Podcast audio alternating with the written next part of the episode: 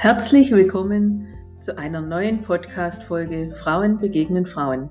Mein Name ist Claudia Notwang und heute möchte ich dir eine besondere Frau als Talkgast vorstellen, die durch ihre persönlichen Charaktereigenschaften uns über ihre Lebensstationen berichtet und uns verrät, was ihre Triebfedern sind, um so positiv und erfolgreich durchs Leben zu gehen, trotz vieler Höhen und Tiefen. Sie ist Vorbild und Mutmacherin.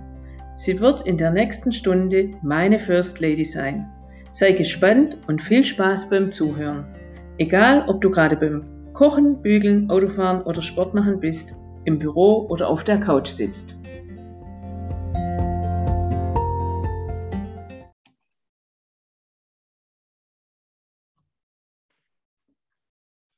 So, herzlich willkommen, liebe Zuhörer, zu meiner neuen Podcast-Serie Frauen begegnen Frauen mit meinem heutigen Podcast-Talk-Gast Annabelle Müller aus Füssen. Hallo Annabelle. Hallo liebe Claudia. Schön, dass du heute da bist, dass du dir Zeit genommen hast, um mit mir dieses Interview heute zu machen. Ich freue mich ganz besonders drauf, kurze Vorstellung von wo wir uns kennen. Wir haben uns 2019 auf einem Speaker-Seminar in Mallorca kennengelernt von Jörg Löhr und sind seither immer mal wieder in Kontakt und schauen uns immer so gegen, gegenseitig zu, was der eine und der andere macht. Und ich freue mich jetzt ganz besonders, dass du heute mein Talkgast bist, weil ähm, das mich schon immer fasziniert hat, was du physisch und psychisch mit deinem Körper geleistet hast. Vielen Dank. Ich freue mich natürlich auch. Ich habe ja schon mal in ein, zwei Folgen reingeschaut, auch wenn ich äh, nicht nachgekommen bin jetzt, äh, weil ich verpasst habe, dass du wirklich so, so, lange schon so einen tollen Podcast hast. Aber ich werde nach und nach äh, nachholen, auf alle Fälle. Ja, die sind ja immer da dazu gedacht, wenn, wenn was Schlechtes im Radio oder im Fernsehen kommt, dass man sie dann da hört. und sich Inspiration und ähm, Motivation holt von so Frauen wie, wie dir. Jetzt erzähl einfach mal, wer du bist, wo du herkommst und wie man auf die Idee gekommen ist, einen Ultratrail zu laufen.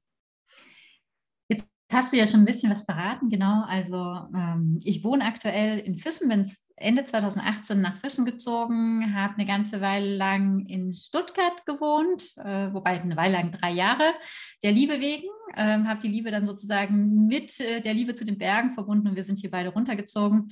Ähm, angefangen zu laufen habe ich 2000 2009 in der Pfalz. Also ist auch noch gar nicht so lange her. Und vielleicht sollte ich mal erklären, warum Laufen. Ein Ultra-Trail ist ein Lauf mit mindestens 100 Kilometern am Stück. Und man läuft dabei eben meistens abseits befestigter Wege und bei mir meistens in den Bergen. Weil, wie du ja schon mitbekommen hast, meine Liebe eben einfach auch den Bergen gilt. Und das ist auch ein Teil meiner Motivation. Das ist nicht die einzige, aber es ist natürlich ein Großteil, der für mich viel Motivation ausmacht. Ja, da teilen wir, glaube ich, die gleiche Leidenschaft mit den Bergen. du bist ursprünglich gelernte Physiotherapeutin? Äh, ja, ja, nein. Also ich bin tatsächlich, ich bin staatlich geprüfte Physiotherapeutin und ich sage mal, es klingt vielleicht blöd, weil es ist wirklich eine umfangreiche Ausbildung äh, mit äh, 14 Prüfungen äh, für das Staatsexamen, also für eine Ausbildung eigentlich wirklich sehr, sehr anspruchsvoll. Ähm, es war für mich aber mehr so ein Sidestep. Ich äh, habe also ich war im Vertrieb zehn Jahre lang fast, äh, bin dann vom Vertrieb in die Regionalleitung gewechselt, eigentlich im Prinzip, weil mein Kollege aus dem Vertrieb das von heute auf morgen hat liegen lassen und das war eine kleinere Firma, ein mittelständisches Unternehmen und der Chef meinte, Frau Müller, trauen Sie sich das zu? Und ich äh, habe nicht schnell genug Nein gesagt ähm, und habe mir gedacht, ja, wie bei so vielen, ich habe gedacht, probier es doch mal, das hat dann auch recht gut funktioniert solange bis er ähm, nach zwei oder drei Jahren ähm, sich verliebt hat und seine Frau und ich, wir waren uns einfach sehr unein darüber, wie man mit Menschen umgeht. Und äh, als ich dann sozusagen wieder äh, zurück in den Vertrieb degradiert wurde, nach, damit wir hier nicht unterschiedlicher Meinung sind, hatte ich einfach so ein bisschen auch so ein, so ein Tief, weil ich einfach, äh, ja, ich weiß nicht, ob ich einen Burnout hatte, ich glaube nicht, weil ich glaube, dass ich vor dem Burnout erkannt habe, dass mich das jetzt hier nicht mehr motiviert und dass ich was Neues machen muss. Und es war gerade die Zeit, wo ich meinen ersten Marathon gelaufen bin, wo ich auch Probleme mit dem Knie hatte übrigens. Ein Arzt gesagt hat, der hat mich mal angeguckt und hat gesagt, Ihr Körper ist gar nicht zum Laufen gemacht, gehen Sie besser Radfahren. Und der hat mir zum Glück aber auch noch Physiotherapie verschrieben. Der Physiotherapeut sah das anders. Er sagte, möchten Sie laufen gehen? Kriegen wir das wieder hin. Das Becken machen wir gerade und äh, hier müssen Sie Übungen machen. Dann kam er mit dem Nudelholz, weil es damals noch keine Blackroll gab. Ich habe erst gedacht, was macht der jetzt? Hat mir irgendwas erzählt. Ich dachte am Anfang irgendwas mit Faszien wären irgendwie bei den Kartoffeln, wenn so die Dinger rauskommen. Ist ganz weit entfernt, aber so habe ich es damals verstanden. Auf jeden Fall habe ich brav die Übungen gemacht und ähm, konnte schmerzfrei wieder laufen. Das hat mich wahnsinnig fasziniert weil er einfach gesagt hat, ähm, nicht gesagt hat, äh, wie ist der Körper gemacht, sondern gesagt, wenn du das möchtest, dann gucken wir, dass wir den Körper so hinkriegen, dass du da wieder hin kannst. Und das hat mich so fasziniert, dass ich in der Zeit, wo ich eben eh auf der Suche nach was Neuem war, ähm, eine Ausbildung als Physiotherapeutin gemacht habe, die auch zu Ende gemacht habe, auch als Physiotherapeutin kurzzeitig gearbeitet habe, aber relativ schnell erkannt habe, dass meine große Fähigkeit mehr darin liegt, ähm, dann sozusagen Ergonomieberatung zu machen, zu Unternehmen zu gehen und im Prinzip ein bisschen von dem, was ich früher gemacht habe, zu vereinen mit dem Wissen, was ich jetzt habe, damit die Leute gar nicht erst so viel Schmerzen haben, um in die Praxis zu kommen. So, das, das war das zwischendrin und bei diesen Vorträgen haben die irgendwie immer wieder gefragt, was machen Sie? Was haben Sie da? Was machen Sie da für ein Hobby? Und irgendwann war das Hobby ja auch ein bisschen mehr fast schon als ein Hobby und die Leute fanden das unheimlich faszinierend. Ich habe gemerkt, wie viel ich da bei diesen Ultratrails, bei diesen Laufabenteuern, sage ich immer, wie viel ich da für das Leben, aber auch für mein Business, weil ja dann auch in die Selbstständigkeit, wie viel ich da für mich mitnehme. Und dann habe ich angefangen, darüber Vorträge zu halten. Und das ist auch das, was ich jetzt mache. Neben dem, dass ich noch ein Buch geschrieben habe. Als äh, kurz nachdem wir uns kennengelernt haben, ja drei Monate später eben nichts mehr mit Speaker war. ja, leider hat diese C-Zeit alle zurück verschlagen. Genau, ja, leider, oder weil weiß es ja nie. Im, Im, Endeffekt bin, bin ich, ich glaube, ich hätte das Buch auch über einen Ghostwriter schreiben können und wenn nicht Corona gewesen wäre, hätte ich es wahrscheinlich gemacht. Im Nachhinein bin ich sehr froh, dass ich es nicht gemacht habe, weil es nicht so geworden wäre, wie es, wie es mhm. ist. Das ist ähm, eben kein Businessbuch im Gegensatz zu meinen Vorträgen und in dem Buch einfach ganz viel Persönliches mit reingeflossen, was das Buch aber, glaube ich, auch ganz besonders macht und was so nicht, nicht da stehen würde, wenn es jetzt jemand anders geschrieben hätte. Von daher, na, wie, wie, du ja immer auch sagst, ne, gut oder schlecht, mein Motto heißt ja übrigens ja, kämpfe nicht mit dem Weg, nutze, was er dir gibt. So auch eben vom Laufen übertragen. Ja, das stimmt. Und das Buch ist ganz toll. Ich habe mich schon, ich habe schon angefangen zu lesen und habe einmal so quer durchgelesen, bin immer wieder wo hängen geblieben, aber es wird definitiv meine nächste Lektüre werden, wenn ich das andere fertig habe.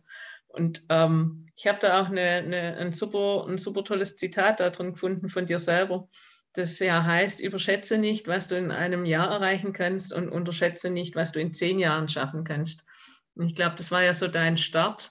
Ähm, damals, wo du angefangen hast, die Herausforderung anzunehmen, Ultratrail zu laufen oder ganz am Anfang, wo du noch, glaube ich, in deiner Heimat gewohnt hast, ähm, erstmal fünf Kilometer einmal ums Dorf gelaufen bist, so mehr oder weniger. Ja, genau. Ähm, ich hatte ja gesagt, in der Pfalz und da von meinem Garten aus die St. Anna-Kapelle, das war so mein erstes Laufziel. Ja. Und ich habe damals auch überhaupt nicht, ich hatte keine Sportuhr und ich hatte keine Herzfrequenzmesser. Ich habe einfach nur gedacht, oh, das ist cool, da mal hinzulaufen, wieder zurück, aber es schien mir halt auch einfach unglaublich weit. Und ähm, ich habe dann eigentlich später erst für einen Vortrag mal nachgeschaut und festgestellt, das sind fünf Kilometer, also hin und fünf zurück und 250 Höhenmeter oder so. Und das war tatsächlich 2009 mhm. und 2019, also deshalb ist jetzt auch nicht so weit hergeholt. Zehn Jahre später äh, war mein großes Laufziel der Tour des Jantes. Ähm, ist in Italien, vielleicht schon auch Tour des Jantes, da kann man sich dann immer drüber streiten. heißt die Tour der Giganten auf jeden Fall und ist ein Ultratrail mit 349 Kilometern. So, und jetzt muss ich, glaube ich, fast mein Buch holen. 30.879. Ich hoffe, ich sage jetzt nichts Falsches, aber über 30.000 Höhenmetern. Äh, und das ist natürlich schon das, das erfüllt natürlich diesen Spruch äh, im Nachhinein, ja, ganz ehrlich, wenn mir vor zehn Jahren jemand gesagt hätte, dass ich da auf den Start gehe, hätte ich gesagt, du bist verrückt. Mhm. Ja, und, und, dieses ähm, unterschätze nicht und überschätze nicht, ähm, das war für mich damals auch so ein, ich war jung und ehrgeizig, nachdem ich jahrelang eigentlich mehr so Partyzeiten hatte, muss man sagen. Und dann hatte ich plötzlich Ziele und die wollte ich aber alle lieber sofort erreichen. Also ich war damals über so ein, äh, unter, unterschätze nicht, was du in zehn Jahren erreichen kannst und so. Ähm, habe ich mir gedacht, ja, ja, komm, geht schon. war zehn Jahre, das wirkte wie eine Ewigkeit. Rückblickend betrachtet ähm, kann man natürlich sagen, hatten diejenigen wahrscheinlich recht. Jetzt, jetzt hat die Strecke ja auch ähm, noch seine Tücken gehabt. Das waren 25 Bergpässe, wo du da gelaufen bist.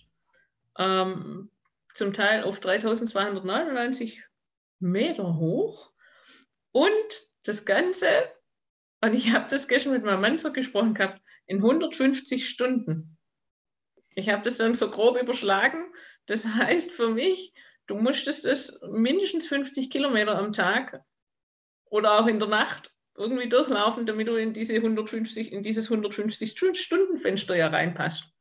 Ja, also man läuft tatsächlich bei so Nonstop-Ultra-Trails, heißt es sind keine Etappenläufe, läuft man tatsächlich Tag und Nacht. Mhm. Und ähm, damit äh, ähm, hat man natürlich ein bisschen mehr Zeit zu laufen, aber weniger zu schlafen. Und man schläft dann sozusagen so, wie es erforderlich ist, beziehungsweise so viel wie nötig und so viel wie halt noch möglich ist im Zuge auf die Cutoffs, weil es gibt eben diese 150 Stunden Gesamt. Und dann gibt es eben, also an den sechs Live-Bases und auch an den größeren Verpflegungsstationen immer wieder harte Cutoffs, bedeutet, äh, wenn du zwei Minuten zu spät bist, bist du zwei Minuten zu spät und damit bist du aus dem Rennen. Das ist manchmal schon recht hart. Ich, beim Ultra Trail du Mont Blanc gilt La Barrière, also da heißt das Zeitlimit so, ist eines der härtesten und ähm, da habe ich schon mal miterlebt, wie äh, eine die letzten zehn Sekunden runtergezählt hat, während ich auf die zulief. Mein Mann, wir sind denen zusammengelaufen, waren auch zufällig gleich schnell, aber er ist dann sozusagen, weil es darum ging, ob wir überhaupt noch drin bleiben, natürlich jeder, was er kann. Und er war dann schon drin und hat dann noch gesagt, es ist meine Frau. Und vor allem hat er gesagt, Moment mal, äh, sie kann jetzt nicht schon zumachen, sie hätte doch noch fünf Sekunden, weil sie hat sich schon so vor mir aufgebaut ähm, mit so einem verkreuzten Arm. Und dann haben sie mich noch durchs Zelt durchlaufen lassen. Hatte aber auch das Glück, weil die Zeit zählt tatsächlich, wenn man rausläuft, ähm, dass der Björn mit dabei war und schon mal eine Flasche Wasser mitgenommen hat, weil es war knalleheiß und ich hätte kein Wasser gehabt. Also ich hätte spätestens danach auch noch ein Problem bekommen, äh, wenn ich da nicht schon dann eben am Zeitlimit gescheitert wäre.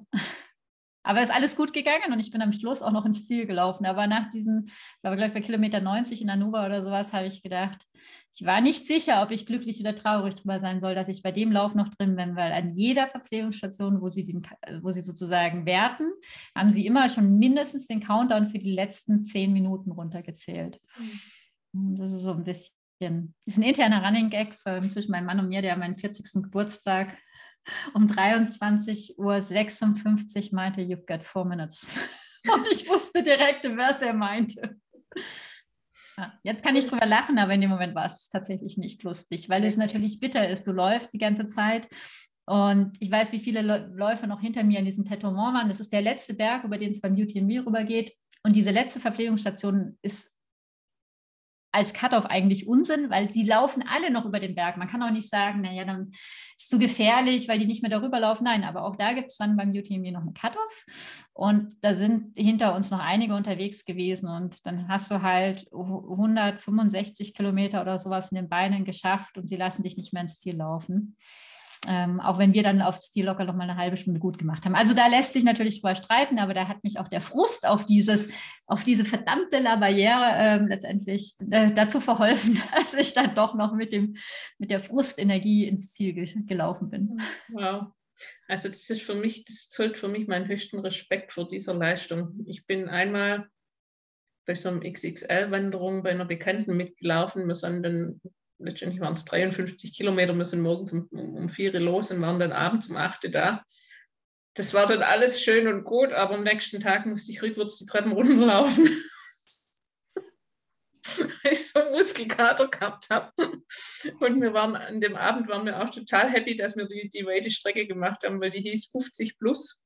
Und, und nachher waren es über 53 Kilometer sowas um, um den Dreh, bis wir abends wieder bei uns in der Heimat rausgekommen sind. Und an dem Abend ging das noch alles, weil man war mehr oder weniger ein bisschen erschöpft und man war dann froh, wo wir daheim waren. Aber am nächsten Morgen, ich wusste nicht, wie ich meine Knochen zusammen sortiere. Und als ich die erste Treppe dann genommen habe, war mir klar, okay, die muss, die muss heute rückwärts runterlaufen. Ja, das habe ich tatsächlich auch schon nach meinem, also nach einem meiner ersten Läufe dann auch schon gemacht. Man macht ja immer Erfahrungen, versucht es dann natürlich immer besser zu machen. Ich musste auch erst lernen, dass es nach dem Ziel nicht auf, unbedingt aufhört, weh zu tun. Man denkt natürlich dann immer so rational und sagt sich, das und das und das habe ich falsch gemacht. Also, wenn ich das und das und das besser mache, geht es vielleicht auch anders. Und ich habe tatsächlich auch schon Ultratrail-Rennen erlebt, wo mir relativ wenig wehgetan hat. Mhm. Und es ist nicht immer von der Distanz abhängig, sondern finde ich auch oftmals vom Tempo. Aber erstmal auch Glückwunsch an dich, weil ich meine, ganz ehrlich, auch wenn du hinterher Muskelkater hast, das ist ja schon eine enorme Distanz, da überhaupt ähm, ne, in der Zeit dann auch anzukommen. Also, ich habe mir, dann aber tatsächlich Annabelle überlegt, ich dachte, du hast es fast eine Woche lang gemacht, denn jeden Tag und immer auch diese, gerade dieser, sage ich mal, dieser Zeitdruck ja im, im Hinterkopf, dass du zu bestimmten Zeiten in den Stationen reinkommen musst und auch dieser Ausgleich für deinen Körper, dass er wieder eine Essenszufuhr, eine Getränke oder eine Wasserzufuhr kriegt und so weiter und so fort. Wie hast du dich darauf generell vorbereitet? Also zum, zum einen geht es mir tatsächlich übrigens auch ähnlich wenn ich jetzt so wie am Wochenende irgendwie Kini-Trail oder so laufe, was mit 54 Kilometer und 1800 Höhenmetern oder irgend sowas, ähm, oder generell was Kürzeres oder auch den Lavaredo, den ich, nachdem ich ja OP und so hatte, da kann man später nochmal drüber sprechen, äh, endlich mal wieder ein Ultratrail gelaufen bin mit 120 und du denkst dir, äh, das habe ich dann dreimal gemacht. Moment mal. Ähm, also das ist schon auch so, dass man sich selber gerade, wenn man eben dann auch entsprechend kaputt ist nach kürzeren Läufen, sich schon fragt, wie das geht. Ähm, grundsätzlich ist es natürlich immer so, dass in dem Moment, wo du im Rennen bist, auch diese Regenerationsprozesse, also diese Reparaturprozesse, die setzen oft erst dann ein, wenn du länger Pause machst, wenn du schläfst. Und das ist auch immer so dieses zweischneidige Schwert zwischen der Sache zu sagen, macht es Sinn jetzt wenn ich die Zeit hätte, ähm, drei Stunden zu schlafen. Ich hatte mm, das Militärs mitgelaufen beim Tour de Jean. Die können ja nicht schlafen, wie sie sich fühlen. Dann habe ich die gefragt, was ist denn eure Schlafstrategie, weil es mich interessiert hat. Wir gesagt, die haben bestimmt irgendwelche Studien gelesen oder sowas. Und die haben gesagt, sie schlafen drei Stunden jede zweite Nacht. Und ich weiß nicht, ob sie es tatsächlich so durchgezogen haben. Äh, ich weiß nicht mehr genau, wie viele Leute es waren. Ich glaube, sechs sind ins Ziel gekommen. Ich muss jetzt aufpassen, dass ich im Podcast nichts Falsches sage. Ich glaube, 16 sind gestartet oder so. Ähm, ob jetzt die Schlafstrategie so erfolgreich war, ob es an der Motivation lag, ähm, kann ich nicht genau sagen. Aber letztendlich ist es einfach so, wenn du, wenn du lange Pause machst, fängt der Körper an, bestimmte Reparaturprozesse in Gang zu setzen. Du gehst halt von diesem Fight and Flight, äh, ähm, Kampf- und Flucht-Level ähm, wieder runter äh, kommst du runter und dann fängt dein Körper eben an, auch so Entzündungsprozesse zu starten. Das heißt, es kann auch manchmal besser sein, einfach nur kurz zu schlafen. Dann hast du halt wieder den Nachteil, dass du die Müdigkeit über das Schlafen natürlich hast, die dich langsam macht. Mhm.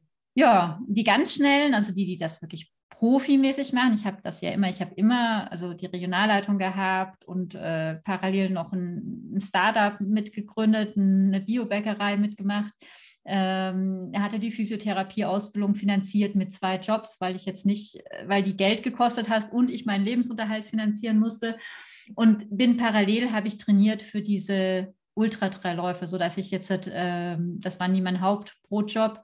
Äh, wenn man so ein, so ein Rennen gewinnen will, muss man wirklich sehr viel trainieren und diese und vielleicht auch ab, aufgewachsen sein in den Bergen und dann vielleicht auch ein bisschen mehr Lauftalent noch haben, was auch immer, wahrscheinlich alles zusammen. Und die laufen dann drei Tage und drei Nächte durch. Also das ist so das Maximum dessen, was man durchlaufen kann. Ich habe das auch schon gemacht. Also ich bin schon drei Tage, drei Nächte durchgelaufen, aber ohne dabei das Rennen zu gewinnen, sondern notgedrungen, weil ich mit den Zeitlimits knapp war, weil ich mich verlaufen hatte und fünf Stunden verloren hatte. Ui. Das war jetzt viel Geschichte. Die Frage ist, habe ich jetzt deine Frage darauf beantwortet? Wie schafft man das? Es ist ja tatsächlich auch so ein bisschen dieses, äh, du denkst am Start nicht daran, dass du 300, du denkst schon dran, aber du musst den Gedanken ganz schnell wieder verdrängen, dass du 350 Kilometer läufst, sondern du läufst im Prinzip von Verpflegungsstation zu Verpflegungsstation oder von, von einem Checkpoint zum Checkpoint, wo die nochmal ein bisschen enger liegen, wo nochmal jemand ist, der nach dir guckt. Und je schlechter es dir geht, desto kürzer ist die Entfernung. Ich erinnere mich beim Zugspitz Ultra Trail, habe ich mir gedacht, nur noch um den See und irgendwann war es so nur noch bis zum nächsten Baum. Und manchmal ist halt die, die kürzeste Distanz ein Schritt und dann denkst du dir halt, und dann noch einer und noch einer und noch einer. Und manchmal ist dann halt, oder oftmals ist es so nach einer halben Stunde, ist vielleicht gar nicht mehr so schlimm. Aber die halbe Stunde ist dann manchmal schon auch sehr hart, ja. Ich wollte gerade sagen, die können wir dann, glaube ich, schon manchmal auch im Delirium ein bisschen laufen.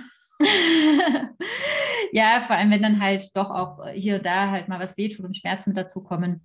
Das ist natürlich schon auch schwierig, aber auch da ist immer so ganz schwierig zu sagen, jetzt habe ich ja den physiotherapeutischen Hintergrund, der mir zumindest ganz gut hilft, zu versuchen zu erkennen, ist das jetzt was Schlimmeres oder ist es was, was mir weggeht? Aber manchmal ist es unglaublich schwer zu sagen. Ich habe beim Kusu, das war so ein Lauf in Deutschland, der wirklich so gefühlt querfeldein irgendwo führte.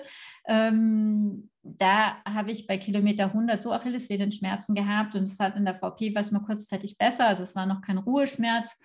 Aber es hat jedes Mal wieder angesetzt, sobald ich gelaufen bin. Und es war so unangenehm, da habe ich gedacht, nee, komm, bevor du dir jetzt da was reinläufst, das ist es einfach auch nicht wert. Und habe aufgehört, des Schmerzes wegen. Und dann habe ich mich zwei Stunden ins Auto gelegt, bin danach aufgestanden und es war weg. Also was schön ist, weil wer weiß, ob wenn ich die letzten, wenn ich nochmal 50 Kilometer gelaufen wäre, ob es dann auch weg gewesen wäre. Mhm. Ähm, aber ein anderes Mal hast du halt eine Kleinigkeit, denkst dir, ja, Gott ist jetzt auch nicht so wild, hörst aber auch vielleicht auf, oder läufst auch weiter, aber es ist nicht viel und dann hast du damit wochenlang hinterher noch zu kämpfen. Das ist ganz schwer einzuschätzen. Fakt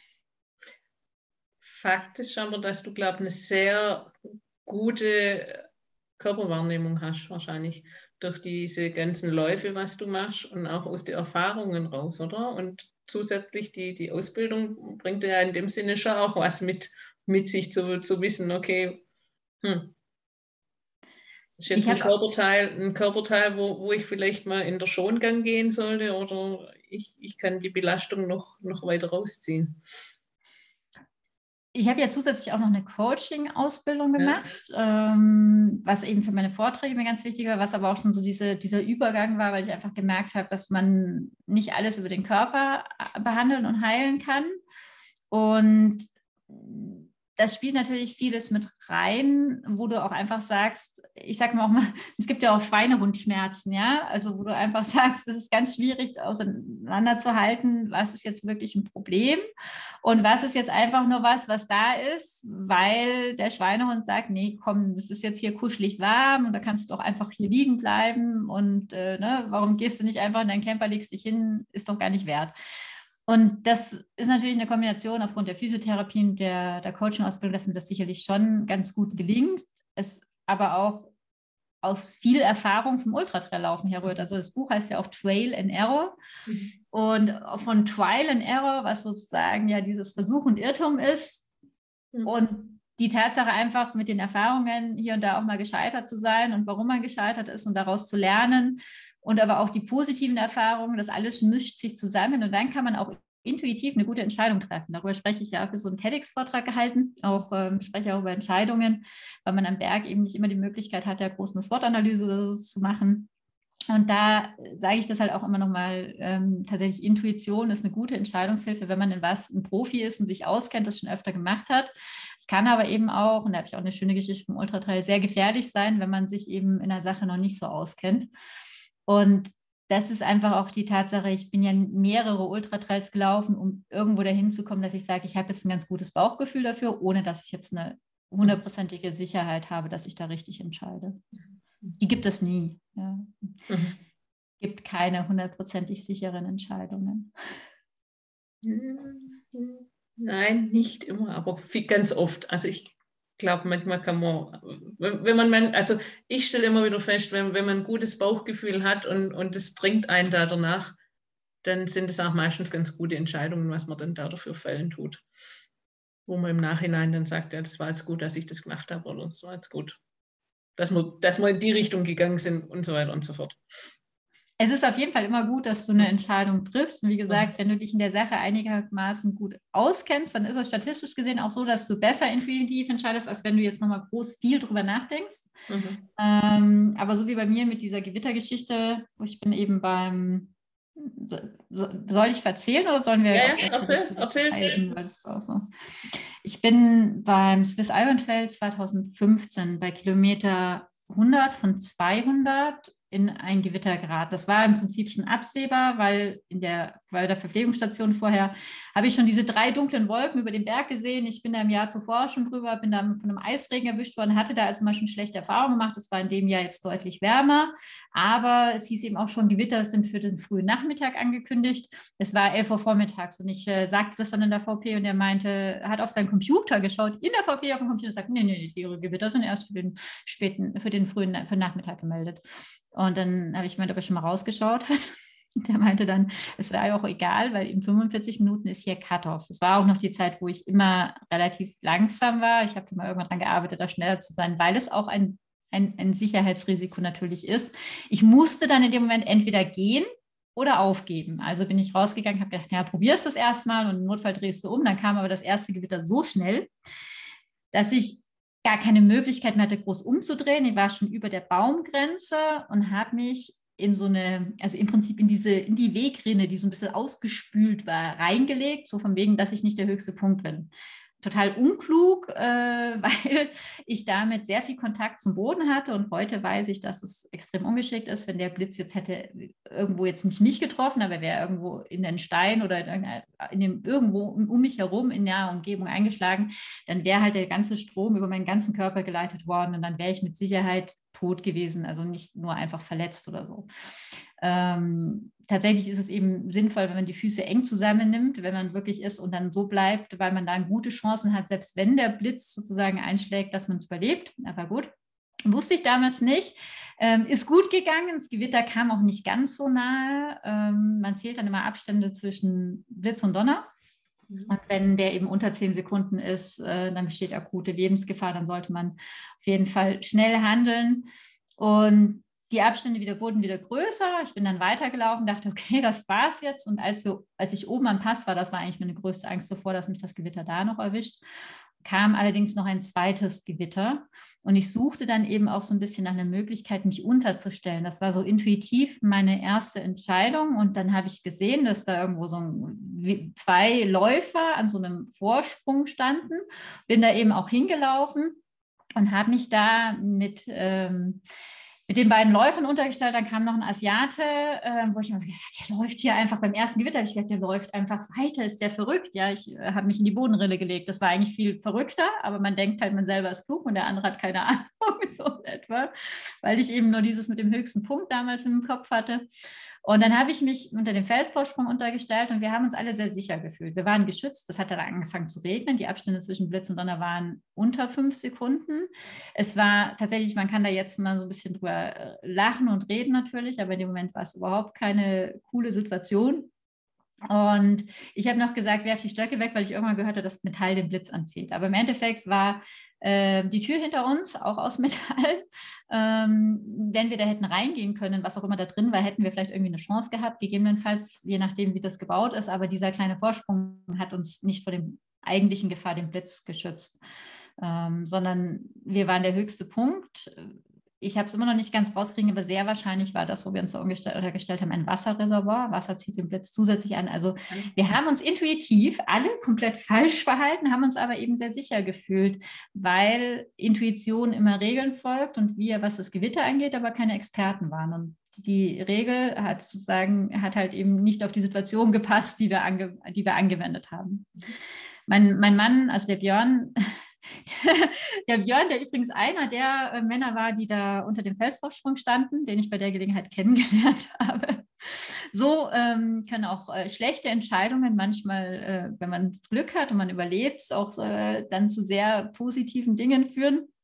Äh, der Björn ist beim Lavaredo 2000, also nicht letztes Jahr, sondern 2020 in ein Gewitter gekommen und hat da tatsächlich das gemacht, was man machen sollte aus unserer Erfahrung heraus. Und er hat sich gesagt, er hat sich extrem unsicher gefühlt, weil du sitzt auf freiem Feld im Regen. Es fängt dann gegebenenfalls an, wirklich stark zu regeln, zu hageln. Du hast die Blitze, du fühlst dich total ausgesetzt. Ähm, aber das ist tatsächlich das, was weniger gefährlich ist als das, was wir damals gemacht haben. Auch man sollte das ja auch normalerweise dann Abstand zueinander hatten, dass man eben nicht zusammen erwischt wird, damit einer eben noch eine Rettung holen kann und solche Sachen. Aber intuitiv würde man sich, glaube ich, anders verhalten. Ja, nicht umsonst üben, üben viele, glaube ich, ähm, so, so Rettungssachen und so weiter, sagen viele, musst du sehr, sehr, sehr oft üben, damit du dich dann intuitiv auch richtig verhalten würdest. Mhm. Habe ich ganz lang geantwortet, aber ich, ich lebe halt, meine Vorträge leben im Grunde auch davon, dass ich immer wieder eine schöne Geschichte oder eine spannende Geschichte vom Berg erzählen kann. Ich finde es auch furchtbar interessant die Herausforderung ist, ist, ist ja tatsächlich auch das Wetter, was, was du da hast. Es ist ja jetzt nicht bloß Regen und Gewitter, Schnee und Kälteeinbruch sind ja da wahrscheinlich auch mit dabei. Nicht immer, zum Glück. ähm, beim Tour de Jonte war es so, dass wir bei 22 Grad und Sonnenschein sowas gestartet sind. Also könnte sagen, optimales Laufwetter. Mhm. Und dann ging es die ersten zwei Kilometer den Ort raus, hat es angefangen zu regnen. Da dachte ich noch, komm, äh, ich weiß, es ist eine Engstelle im Wald, habe die Regenjacke nicht rausgekramt, an der Stelle auch ein paar Leute überholt und konnte ohne den Stau ähm, auf den Trail gehen. Bin dann an der ersten Lichtung oben, habe ich dann schon gemerkt, ah, es regnet, das ist immer noch sehr kalt. Habe meine Regenjacke rausgekramt und äh, 300, 400 Höhenmeter weiter oben ist das Ganze wirklich in dichten Schneefall übergegangen und der Schnee blieb liegen. Also wir sind auf den knöcheltiefen Schnee dann über den ersten Pass. Wobei das tatsächlich an der Stelle noch sehr gut zu managen war, weil die Beine noch frisch sind, weil klar, man ist dann irgendwie, denkt sich, ja, es hat auch einen gewissen Coolheitseffekt und sagt, boah, das ist jetzt mal auch wieder eine Herausforderung, landschaftlich unheimlich schön. Ich habe so zwei Stiere beobachtet, die dann so ihre Stierkämpfe im Schnee gemacht haben. Ich habe es leider nicht geschafft, mit Handschuhen und allen dann schnell genug ein Foto zu machen. Aber da, da war mehr die Faszination noch da. Aber tatsächlich waren die ersten drei Tage dann eben verdammt kalt und äh, immer wieder sehr, sehr kalt mit Eissturm und solchen Sachen. Und dann wird es natürlich irgendwann einfach zur Herausforderung, was am Anfang vielleicht noch äh, so einen Spaßfaktor hat. Wo übernachtet ihr da für die Zuhörer? genau. Macht ihr ein Camp an oder ähm, Nein, also ganz, äh, also ich spreche jetzt nur für die Rennen, die ich gemacht habe. Beim Tour de Chant war ähm, also extra ausführlich verboten, irgendwo in Autos oder in Campern zu sch schlafen. Also man darf in der Regel auch nicht auf der Strecke schlafen, wo man sich denkt, wie kommt jemand auf die Idee? Ja, weil man einfach so müde ist und weil man sich dann einfach irgendwo hinsetzt.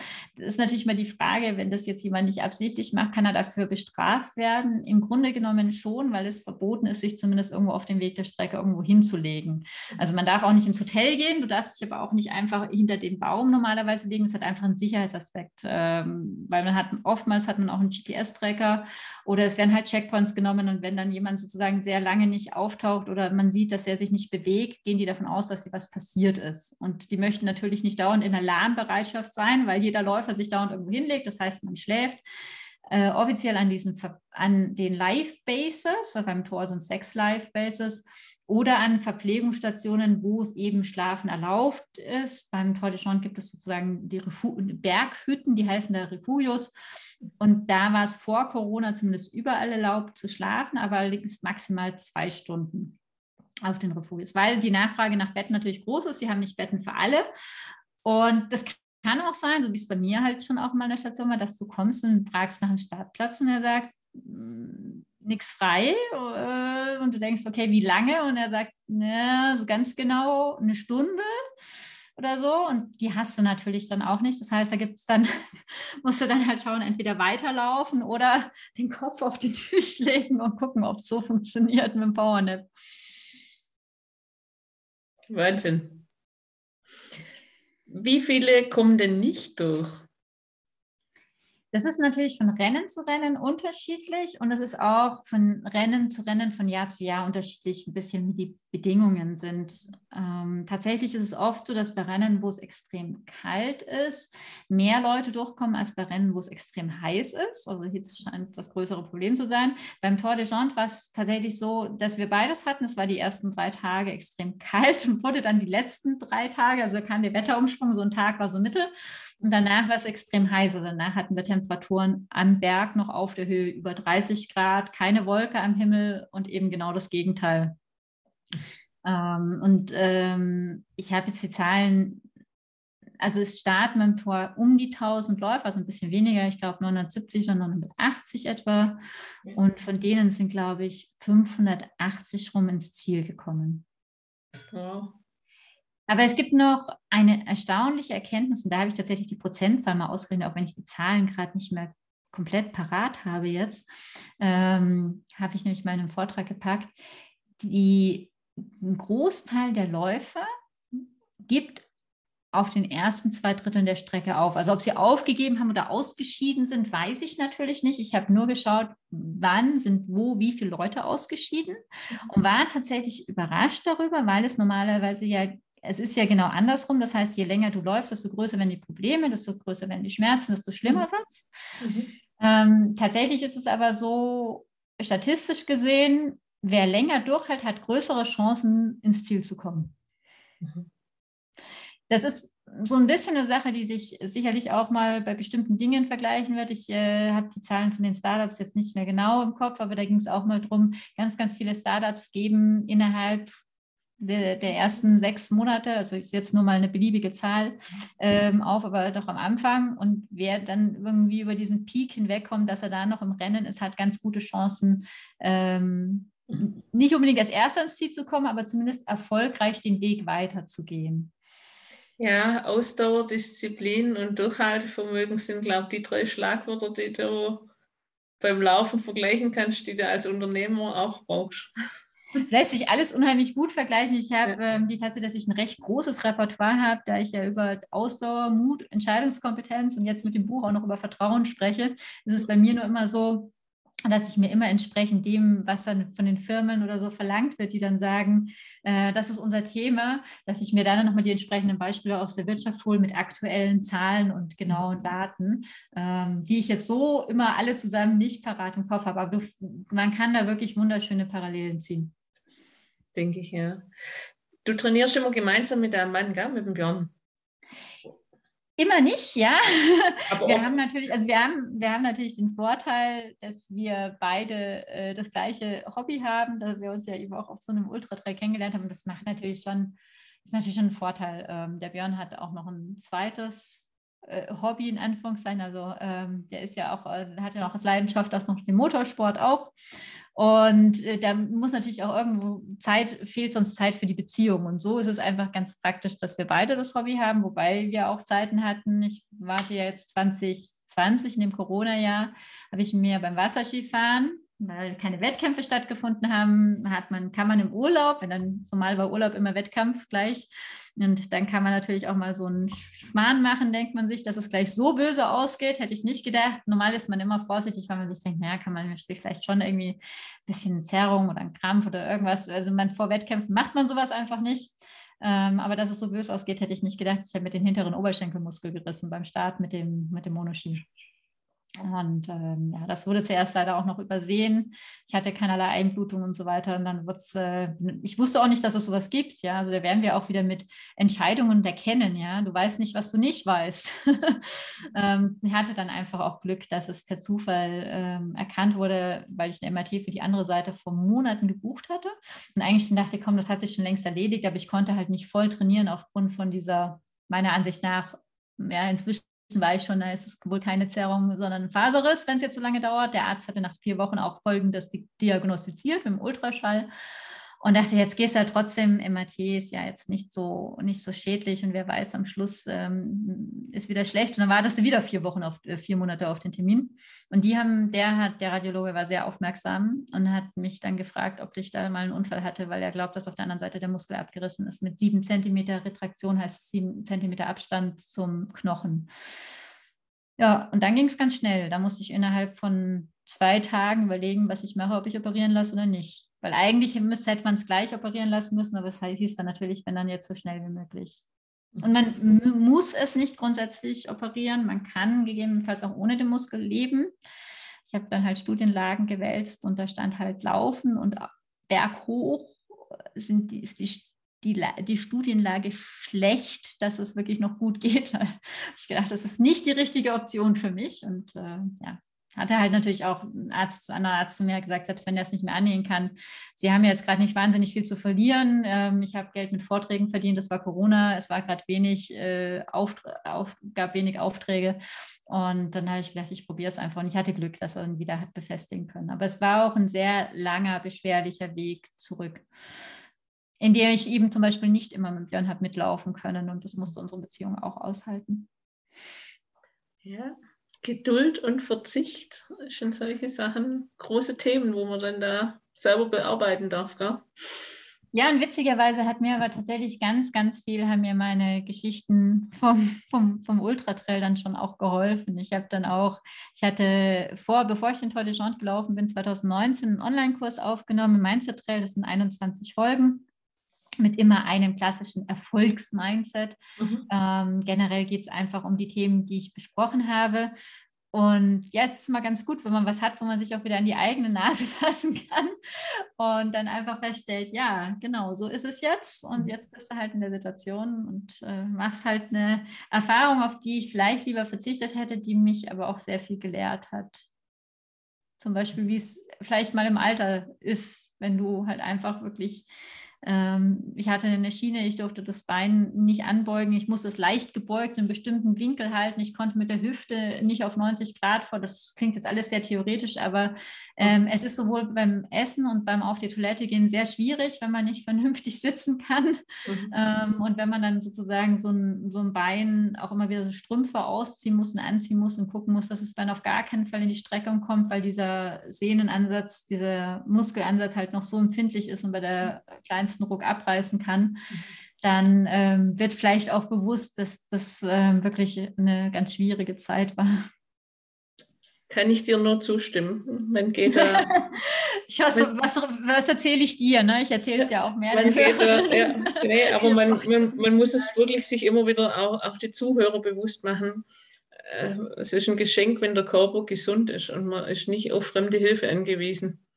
Also selbst kleinste Verletzungen oder, oder solche Verletzungen, die reparabel sind, in Anführungszeichen, aber dich doch, sage ich mal, im Leben, wenn man sehr freiheitsliebend und bewegungsaktiv ist, furchtbar einschränken. Und ähm, man darum bitten darf, damit einem jemand hilft.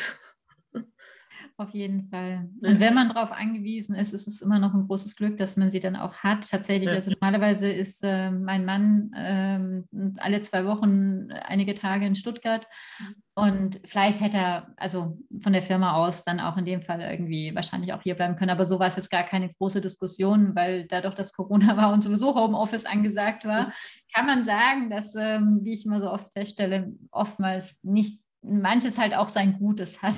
Ja, Tatsächlich. Also ich habe auch immer die, die positiven... man muss da vorsichtig sein, wenn Leute, also natürlich hat Corona, der Virus, jetzt nichts Gutes im Sinne dessen, dass es vielleicht irgendjemand erwischt hat, dessen ja. äh, der jemand kennt, der daran gestorben ist, so muss man natürlich aufpassen. Aber ich glaube, jede Hörerin weiß, wie ich es meine, dass man für sich in Sachen, wie man eigentlich gerade gar nicht brauchen kann. Äh, und äh, ich habe Corona dann ja auch noch selber bekommen in der Physiopraxis, weil es der einzige Ort war, wo wir haben mega aufgepasst, aber es war der einzige Ort, wo ich einfach noch Kontakt mit anderen Menschen hatte. Und schwupps, ähm, habe ich mich genau dort dann im April 2021 noch mit Corona infiziert. Also so von daher ähm, aber hatte halt einfach das Glück, dass mein Körper gut reagiert hat. Entschuldigung, jetzt hatte ich dich überbrochen. Ich war mir einfach total wichtig, dass jetzt nicht jemand sagt, sagt ja, Corona hatte was Gutes und ähm, da sind so viele Menschen gestorben. Da, da, das, darum ging es nicht, da wollte ich es gar nicht gleichsetzen. Alles gut. Also ich glaube, die Zuhörer, die verstehen das schon. War nur aus meiner Perspektive, ja. äh, aus meiner. Jetzt habe ich noch eine, eine Frage dazu, Annabelle. In deinem Buch schreibst, schreibst du auch, ähm, Gerade wo dein Mann, der hat äh, einen Läufer gefunden, der, der auch verletzt unterwegs war. Es würde jetzt nicht der einzigste Verletzte sein, wo, wo dort unterwegs immer mal wieder in die Knie geht. Wird, helft ihr euch da grundsätzlich dabei oder gibt es da auch so Zielstrebige, die nur ihr Laufen im Kopf haben? Also ich habe bei der Mann gelesen, er, er blieb ähm, bei bei dem Verletzten, beziehungsweise hat nachher die Hilfe geholt, wo er wieder ein Netz gehabt hat. Ich kenne es von, sind wir vor Jahren, schon ewig her, sind wir in Riva unten in so einem Mountainbike-Event, haben wir da mitgemacht. Und da fahren ja sehr viele, sage ich mal, die in die Profiliga kommen möchten, beziehungsweise gesichtet werden. Und die fahren da um ihr Leben, damit sie zu einer gescheiten Zeit reinkommen, damit die nachher einen Vertrag kriegen. Und dann gibt es da natürlich so Hobbyfahrer wie uns, die da aus Spaß und der Freude dann, also wie mich, die damals aus Spaß und der Freude dann haben, die sich, die auch gar nicht richtig gewusst haben, auf was sie sich da einlassen, auf diese 40 Kilometer, was das da war, mit dem Mountainbike in meiner Altersklasse zu fahren. Auf jeden Fall war es da zum Teil echt so, ich bin von meinem Fahrrad gesprungen, weil wenn man auch oben auf einen Strecken war, da ist rechts und links runtergegangen. Und nachher sind oben, die sind von hinten gekommen und haben nur geschrien, weil die wollten ja nur an dir vorbei, damit sie ihre Zeit halten. Und dann bin ich tatsächlich auch mal von meinem Fahrrad runtergekopft und habe gedacht, oh, fahrt ihr alle? Das ist mir hier alles zu, zu, zu heavy. Ich möchte unten ankommen und ähm, noch alle Knochen beieinander haben. Und dann habe ich unterwegs auch zwei Mädels getroffen, zwei Schweizer Mädels und eine, die, die saß dort tatsächlich, die hat geheult und geheult und geheult, weil die hat auch nicht gewusst, auf was sie sich dort eingelassen hat. Und es ging kurz vor so einem Abhang runter und entweder du schiebst ihn oder du fährst ihn. Aber da von hinten das Feld von, von den schnellen Fahrern kam, hat die sich auch nicht mehr getraut und, und ist dort vor lauter Furcht hinguckt und hat nur noch geheult und hat so eine Panik gehabt, dort runterzukommen. Ähm, und ihre Freundin saß schon, war schon ein Stück weiter unten, dort, wo das Rote Kreuz dann auch praktisch dort unten schon gestanden ist, weil das war natürlich auch eine Strecke, wo es viele mal ausgehebelt hat. Mhm. Jeden Fall bin ich dann zu ihr hin und dann habe ich zu ihr gesagt, komm, ich nehme dich mit runter. Ähm, jetzt lässt dein Fahrrad da, Hauptsache, das bist nachher mal dort unten. Und wenn das Rennen rum ist, könnt, könnt ihr immer nur das Fahrrad wieder dort oben holen. Und das war eigentlich so das Schönste für mich, das schönste Erlebnis nachher für mich, an dem Tag. Das Mädel war so dankbar, dass ich die, dass ich so, sagen wir, das waren 80 Meter oder so was, diesen Abhang mit runtergenommen habe, in diesem Trail drin, wo von hinten immer alle angeschossen kommen sind, weil ich habe die praktisch so mit meinem Fahrrad an der Seite in, in der Hang reingeschützt, dass die anderen noch vorbeifahren konnten, aber sie ist nachher letztendlich runtergegangen, weil ich habe gesagt, der einzigste Weg, du kannst nur dort runter, du kannst hier oben auch nicht bleiben, weil du hockst dann noch mal eine Weile. Und die waren nachher so dankbar, weil ich sie aus der Panik rausgenommen habe und sie dort unten abgeliefert habe, wo nachher auch ihre Freundin war. Und die Rotkreuzler, die haben die dann nachher gleich versorgt, weil die hat wirklich halb überventiliert dort oben. Ähm, dass die nachher so gesagt hat, so was macht sie in ihrem Leben nicht mehr. Dann habe ich da gesagt, ja, ich wahrscheinlich auch nicht. und ich denke, vielleicht sind ja mit Sicherheit wahrscheinlich auch so ein paar Blauäugige bei so einem Ultra-Trail mit dabei, oder? Also mit Sicherheit ganz bestimmt, ähm, allerdings nicht unbedingt auf diesen langen Distanzen, ähm, weil also beim Tour de Jean, was kann ich, ähm, also normalerweise du unterschreibst auf jeden Fall, dass du Erfahrung hast, dass du schon mal was gelaufen bist. Mhm. Ähm, und bei anderen Läufen ist es sogar so, dass du Punkte sammeln musst, vorweisen musst, was du vorher schon gemacht hast, um die entsprechende Erfahrung zu haben.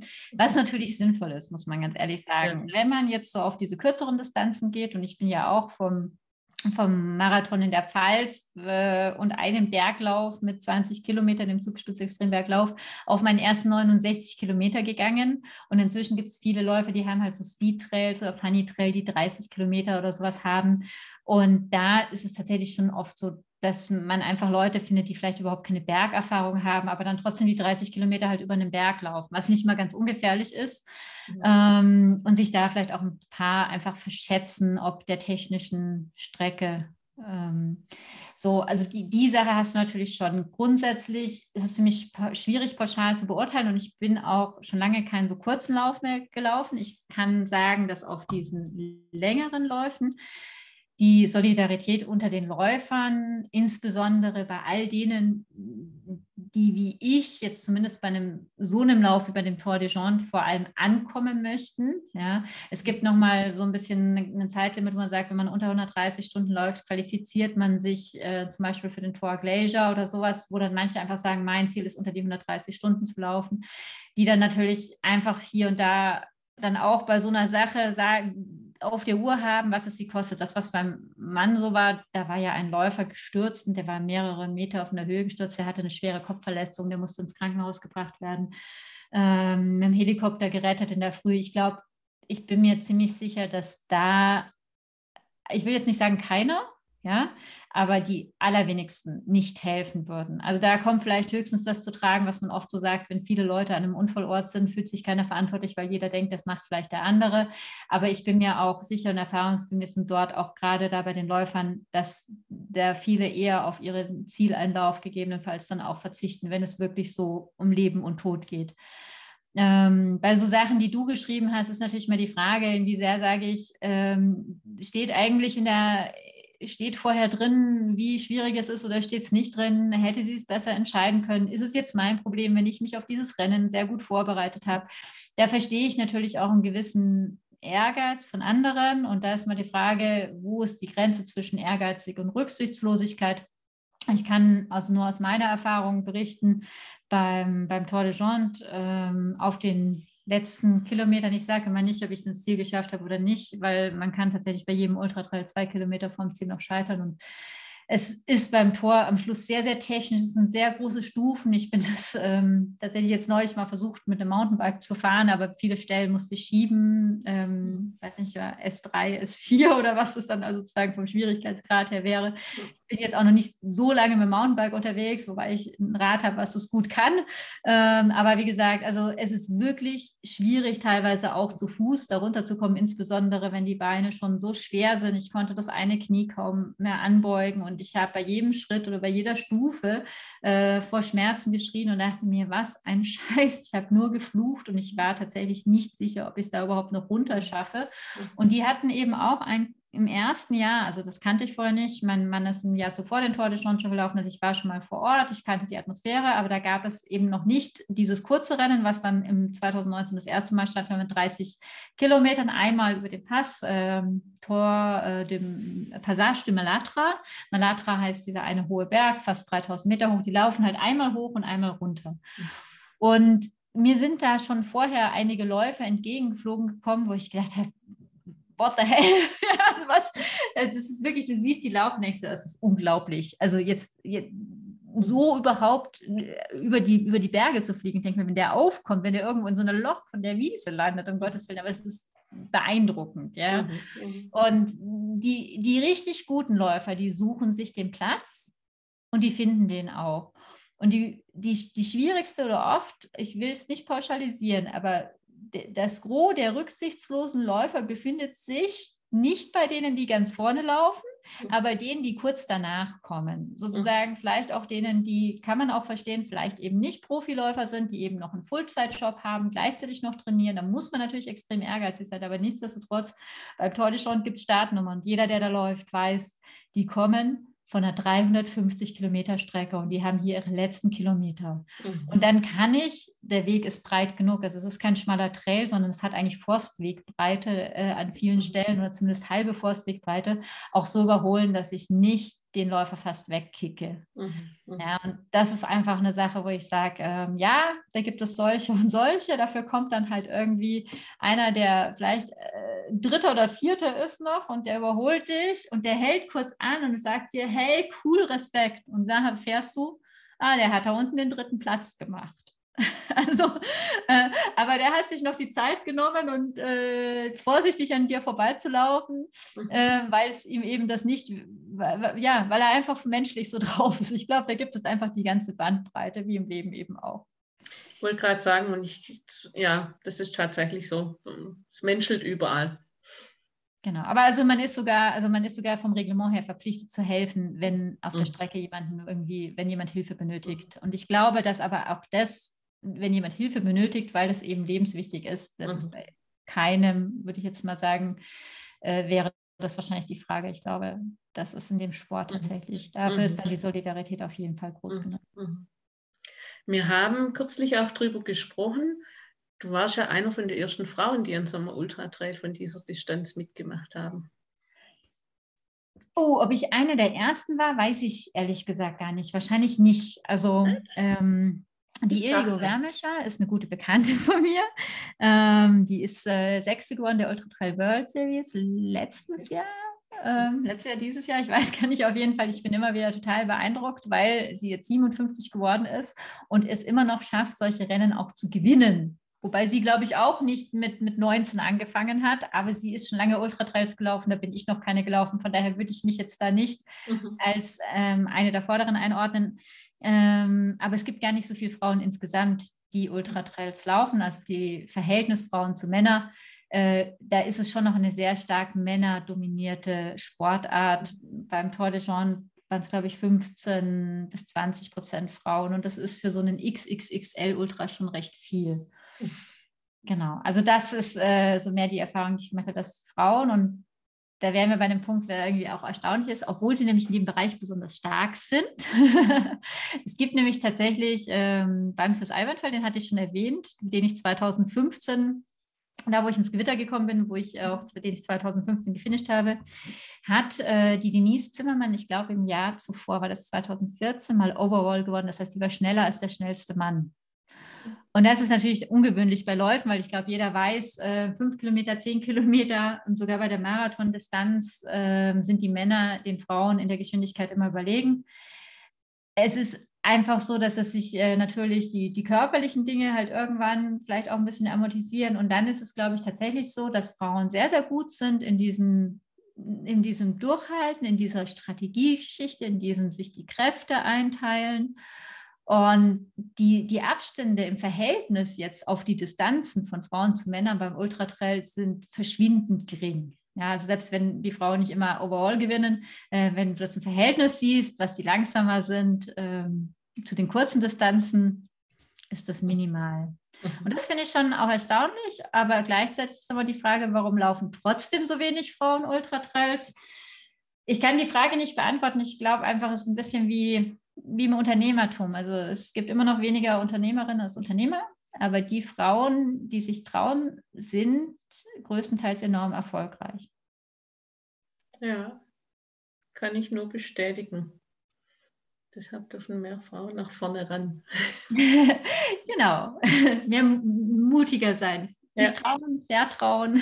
ja, sich, sich, sich wirklich mehr zutrauen. Weil oft steckt da ganz großes Potenzial da drin. Ähm, ich hatte noch diese, diese eine Frage.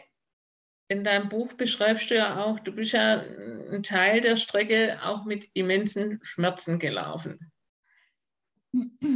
Ja. ist nicht so, dass ich da, ich sage erstmal ja, erzähl mal weiter. Ja, das war jetzt ja nicht immer ein Zuckerschlecken, dass du da ganz leichtfüßig durch bist, sondern irgendwann kamen, kamen die Knieschmerzen mal. Ist das richtig? Ja, das ist, äh, es ist richtig. Es ist ja immer so, dass, also es ist grundsätzlich schon so, dass man selten durch so einen Lauf kommt, ohne dass überhaupt was wehtut. Aber ich sage mal, wenn wechselnd mal hier und da ein bisschen zippt und dann merkt man irgendwie, man hat schwere Beine und so, das ist alles, ne, das ist alles überschaubar und normal. Ähm, beim Tour de Jean war es tatsächlich so, ich habe das Buch auch damit begonnen, weil es einfach der schwierigste Moment war und auch schon die Frage war, ob ich nicht da schon aufhöre bei Kilometer 160, 170. Bei mhm. Kilometer 160 hat es angefangen. Eigentlich nachdem alle die ganzen Herausforderungen mit dem Wetter und den ganzen wirklich äh, ähm, Erlebnissen. Ähm, ich erzähle jetzt nicht alles, verrate nicht alles, weil sonst wird es mit dem Buch langweilig. Aber nachdem das alles überstanden war und ich eigentlich dachte, so jetzt wird alles gut und jetzt äh, vielleicht auch so ein bisschen dieses Gefühl, jetzt kann mich hier nichts bremsen, hat, mir das, hat mich das Leben eines Besseren belehrt. Mhm. Ähm, ich habe einen Kalender von der Woche, den habe ich mir aufgehoben. In dem steht in der Woche vom Start, äh, machen ist krasser als wollen. Ja, so ein Spruch kennt jeder.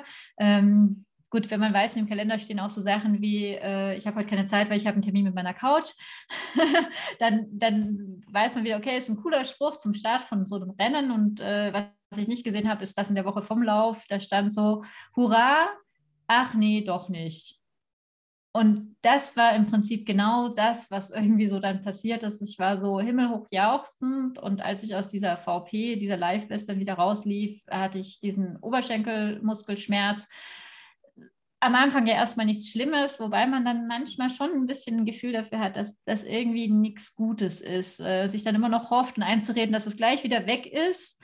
Und der hat sich dann tatsächlich zu einem Knieschmerz entwickelt und zwar so, dass ich mein Bein nicht mehr anbeugen konnte also dass ich einfach auch so eine schmerzbedingte Hemmung hatte sozusagen und ein dickes Knie und äh, mich dann den Col de la Vecchia, das ist, weiß nicht der wievielte der 25 Pässe es war, aber wie gesagt, es war etwa die Hälfte dessen, was zu laufen war, schon mit derartigen Schmerzen runtergequält hat, dass ich bei jedem Schritt mit dem Bein geschrien habe. Und jetzt werden sich manche Zuhörerinnen von deinem Podcast denken, die ist einfach nur total bescheuert. Ähm, ist man so masochistisch veranlagt? Nein, bin ich nicht. Also ich gehöre tatsächlich auch zu denen, äh, in diesem, in so einem Buch vom, vom Ultratraillaufen hat der Ultratrailläufer, hat er welche interviewt und die sagen, es fängt erst an, Spaß zu machen, wenn es weh tut. Also der Meinung bin ich überhaupt nicht. Der schönste Lauf, den ich hatte, war der, wo nichts wirklich wehgetan hat beim Hochkönig Men. Ähm, da bin ich Dritte geworden und das war einfach das Rennen meines Lebens. Äh, natürlich war es anstrengend, aber es hat einfach auch nichts wehgetan.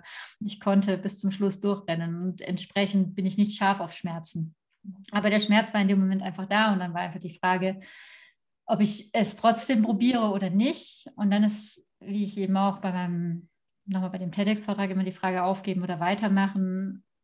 Und dann war die Frage, kann ich mein Ziel noch erreichen? Weil das ist immer die einzige entscheidende Sache. Es spielt eben keine Rolle, wie viel du da schon investiert hast, äh, wie weit du schon gelaufen bist. Ich äh, bin im Jahr zuvor beim Swiss Peak 360, das war mein erster Versuch, habe ich bei Kilometer 54 verlaufen, habe fünf Stunden Zeit verloren, Murphy's Law, äh, bin aber noch weitergelaufen, habe dieses Rennen gemacht und bei Kilometer 200 hat es letztendlich aber vom Zeitlimit hätte es nicht gereicht, um nochmal zu schlafen. Ich hätte weiterlaufen können. Also es war ganz bewusst meine Entscheidung, aber ich hatte drei Nächte und drei Tage nicht geschlafen da sind irgendwie so Realität und äh, Traum ist immer so ein bisschen verschwommen. Ich habe immer nur noch diese Fähnchen angelangt. Also, dass man Halluzinationen hat, ist normal, die kennt man, aber die hat man dann halt nachts und ich hatte die inzwischen auch tagsüber und ich habe Lichter gesehen, wo eigentlich gar keine hätten sein sollen.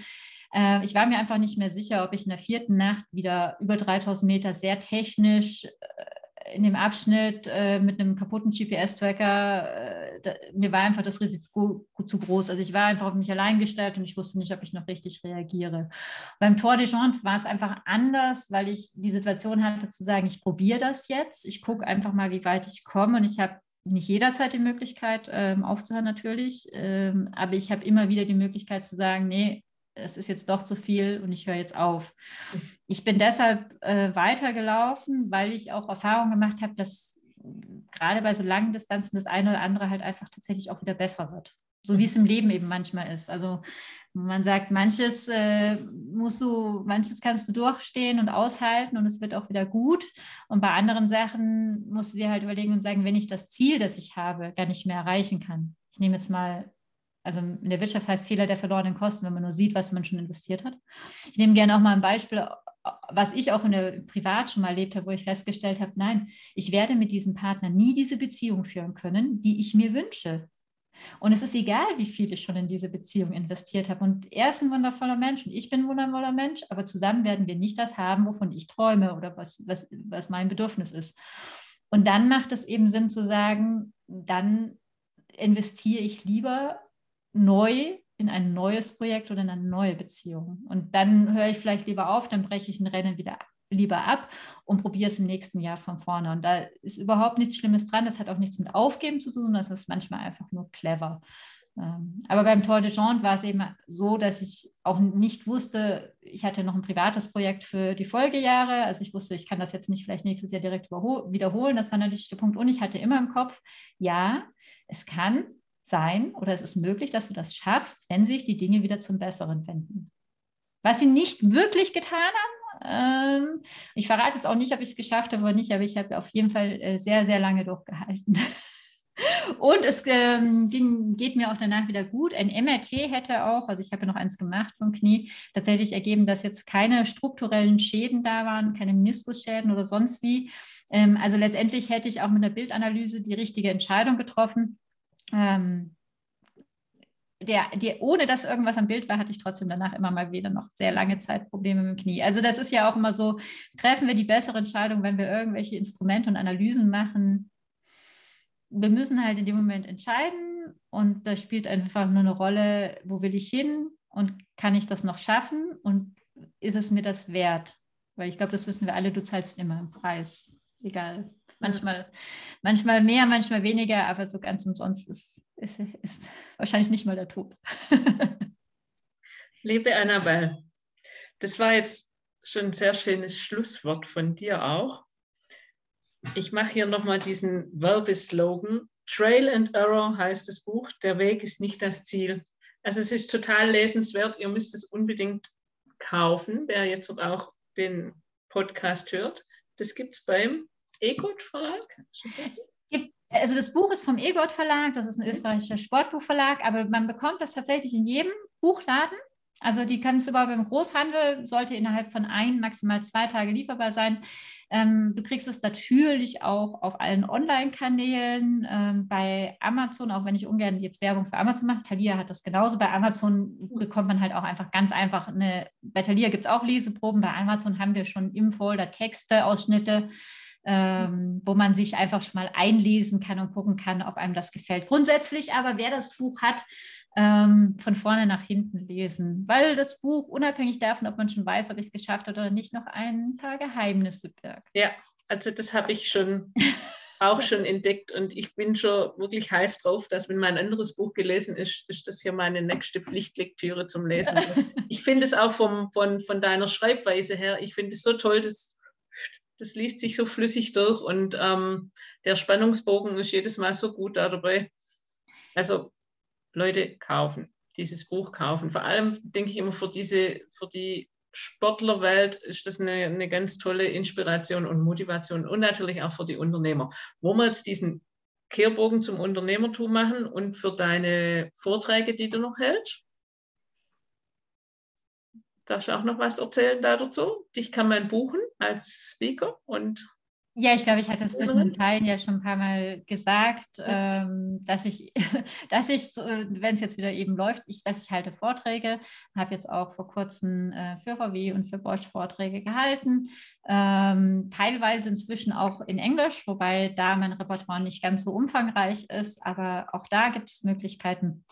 Also von daher, aber bei Deutsch ähm, finden wir auf jeden Fall immer die passende Geschichte vom Ultratrail zu dem jeweiligen Problem oder nennen wir mal, nennen wir es halt mal Herausforderung des Unternehmens. Da lässt sich viel machen. Das ist doch ein guter Hinweis für alle Hörer. Liebe Annabelle, ich möchte mich ganz, ganz herzlich bei dir bedanken. Ich könnte noch ewig mit dir hier jetzt plaudern. Wir müssen auch noch mal eine Folge machen. Ich könnte auch ewig mit dir plaudern. Ich glaube, eine Sache, die ich noch so ein bisschen mit auf den Weg geben müsste, ist tatsächlich, ich versuche auch, möchte, ich wollte gerade eben nicht das Buch zum Vortrag schreiben. Ich habe ein paar Vorträge im Internet, ähm, da sieht man so ein bisschen eben auch, die sind eher businesslastig. Und das Buch ist tatsächlich einfach so für jeder Mann oder vor allem auch für jede Frau geschrieben. Ähm, die sich für das Thema, also die, die sich für Berge, für, für Sportabenteuer, für Bergabenteuer oder auch für Persönlichkeitsentwicklung interessiert. Ähm, und ist im ganz klassisch kein Businessbuch. Da kommt, glaube ich, der Online-Kurs Mindset Trail wieder viel eher dran, wenn jemand sagt, er will so klassisch einfach eine Geschichte, ein Learning haben. Dann äh, findet man aber auch alles auf meiner Webseite, äh, entweder annabelmüller.de oder ultraerfolg.de. Super. Habe ich nämlich auch lernen müssen. Ich hatte Expedition Erfolg, hat mir aber eine gesagt, warum sei es nicht Ultra-Erfolg? Habe ich gesagt, ja, weiß nicht, ist das so Ultra-Erfolg, ne? Frauen und Bescheidenheit. Und sie sagte, nee, du läufst doch Ultra. Ultra-Erfolg ist ultra cool. So. ja. Dass wir Frauen uns mehr trauen sollen. Ja, genau. Wieder Mut, mehr Mut für Frauen. Ich danke dir wirklich ganz arg und freue mich auf das nächste Mal und sag auf Wiederschauen, auf Wiederhören, auf Wiedersehen und freue mich, wenn wir den nächsten Podcast machen. Alle weiteren Infos zu Annabelle Müller bekommt ihr noch in den Show Notes. Dort findet ihr auch die Kontaktdaten, wo ihr die Annabelle dann kontaktieren könnt, wenn ihr das Bedürfnis habt, von ihr ein Coaching zu bekommen, einen Vortrag zu bekommen oder einen Workshop zu besuchen. Vielen herzlichen Dank fürs Reinhören. Vielen lieben Dank, Claudia. Hat mich sehr gefreut.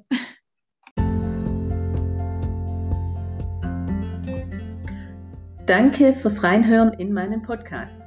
Wenn du mehr über mich erfahren möchtest, dann besuche meine Website www.impulslifecoach.com oder nehme live an meinen Workshops oder Online-Kursen teil. Infos und Termine für dich als Podcast-Hörerin findest du in den Show Notes oder auf meiner Homepage www.impulslifecoach.com.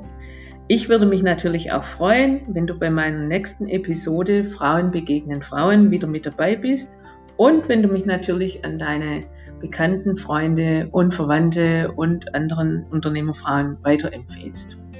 Bis bald, hier war eure Claudie Notwang.